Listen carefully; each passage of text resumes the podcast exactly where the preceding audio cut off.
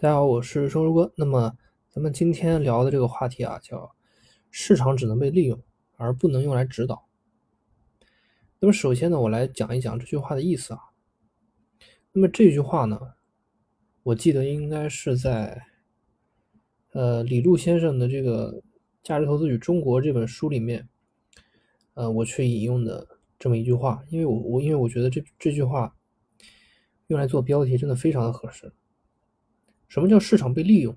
意思呢，就是说我们可以通过市场啊，去买到一些我们想买的东西。比如说，通过证券市场啊，我们可以买到公司的股票啊，我们就成为公司的股东。它是一个中介的功能啊，有人卖出，就有人买入。那么我们想买的时候呢，就可以通过市场啊买到。那么在我们想卖出的时候呢，就可以通过市场卖出。这个呢是前半句话的意思。那么其实放到股票市场里面呢，每天都会有啊形形色色的内容提供给我们啊，市场上的各种东西、各种消息，里面掺杂了非常复杂的一些内容啊，不知道真假的消息以及海量的资讯难以辨别。那我说这句话的意思是什么呢？什么叫做利用市场呢？大家都知道啊，市场的这个价格里面啊，其实掺杂了各种不为人知的因素，比如说情绪，比如说基本面，比如说预期等等。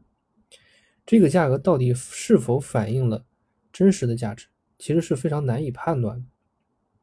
也就是说，如果说你听信市场给的价格，那么后果就是未知的。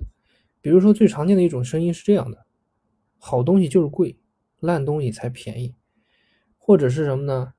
便宜的东西就是烂的啊，好的东西就是贵。所以呢，买贵不买便宜。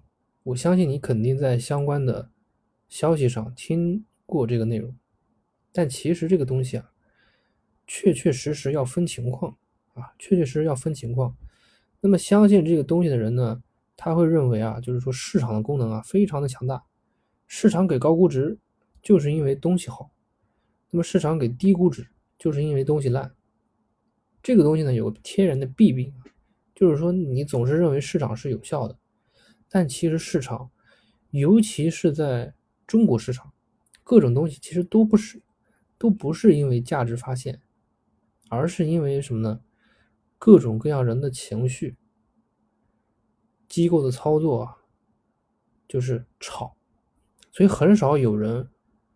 真实的以客观的标准去评判这笔投资是否合理。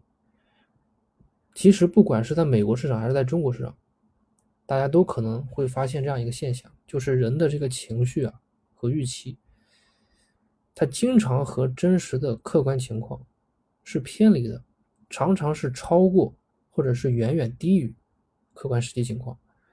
这种情况呢非常多，所以我就所以这也是为什么说我们。中国市场超额收益非常高的一个原因啊，非常高的一个原因，就是说人的这个情绪和预期呢，它是大大的偏离现实情况的，所以它呢，就是我们说的超额收益来源。所以呢，这也是我下面要说的那句话，就是说市场它是不能用来被指导，就是市场不能用来去指导我们，我们去行动，不能去指导我们投资。就好像说市场告诉你啊，我要卖给你一个好东西，这个好东西到底值不值呢？你不能因为说他说值你就去买，你要自己去仔细的判断。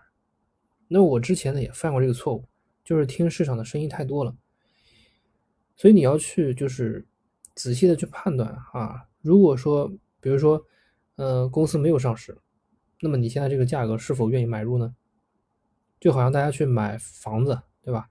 你去买房子，你也会去精打细算，你也会去仔细考察这个房子，最后再思考这个房子是否值得买，而而不会是说啊，你听市场上的人说，或者听房产中介一说啊，这个房子值多少多少钱，你就立刻就买了，这个是不对的。你不能说因为别人说什么，所以这个东西就是对的。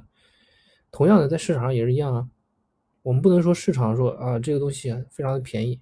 比如说市场告诉我们啊，这个这个股票非常便宜，所以呢这是个烂公司，你不能有这样的逻辑，对吧？你要自己去判断这公司到底是烂不烂啊，所以这个公司，所以所以市场才能给高估值或者是低估值，或者什么原因，你要反过来，而不是说市场告诉你这个价格低，所以它是个烂公司，这个逻辑是不对的。所以这句话的整体的意思呢，应该是这样。就是说，当你分析好公司的时候啊，认真研究好它的价值，确认好想要买入的价格的时候呢，这个时候如果说市场给了你很好的价格，你就可以买入。同时呢，跌的越多，你买的也就越多。底气就在于什么呢？你把公司的内在价值已经做了很好的估计，然后呢，到了这个市场发疯啊，比如说给了你这个。公司很高的价格，就好像你自己知道这个东西啊，它只值十块钱，结果现在有个人发疯，市场市场发疯，给你二十块钱的价格，你卖不卖出？如果你不卖出，那就说明你希望有人能够出比二十块钱更高的价格，这个是可遇不可求的。当然啊，如果说经过你的这个仔细分析啊，这个东西未来多少年后啊，价格很可能会远远超过二十块钱，那你也可以拿着。所以这个自己的给的这个，嗯，估值体系啊，一定要稳定啊，一定要稳定。如果说这个公司透支了真实的价值，或者是透支了非常多的真实价值，那你就应该分批分次的去卖出，啊，分批分分批分次的去卖出。因为这个什么呢？因为你可以去找到更好的标的啊。你拿着这个公司，说实话。因为估值已经被透支了，或者说是公司的内在价值已经被透支了，所以你一直拿着的话，其实是会冒着杀估值的风险啊，冒着杀估值的风险。所以呢，这个今天咱们聊的这个话题啊，就是说市场只能被利用，而不能用来被指导，不能用来指导我们的投资。好，那么咱们这一期的节目就讲到这里，咱们下期节目再见。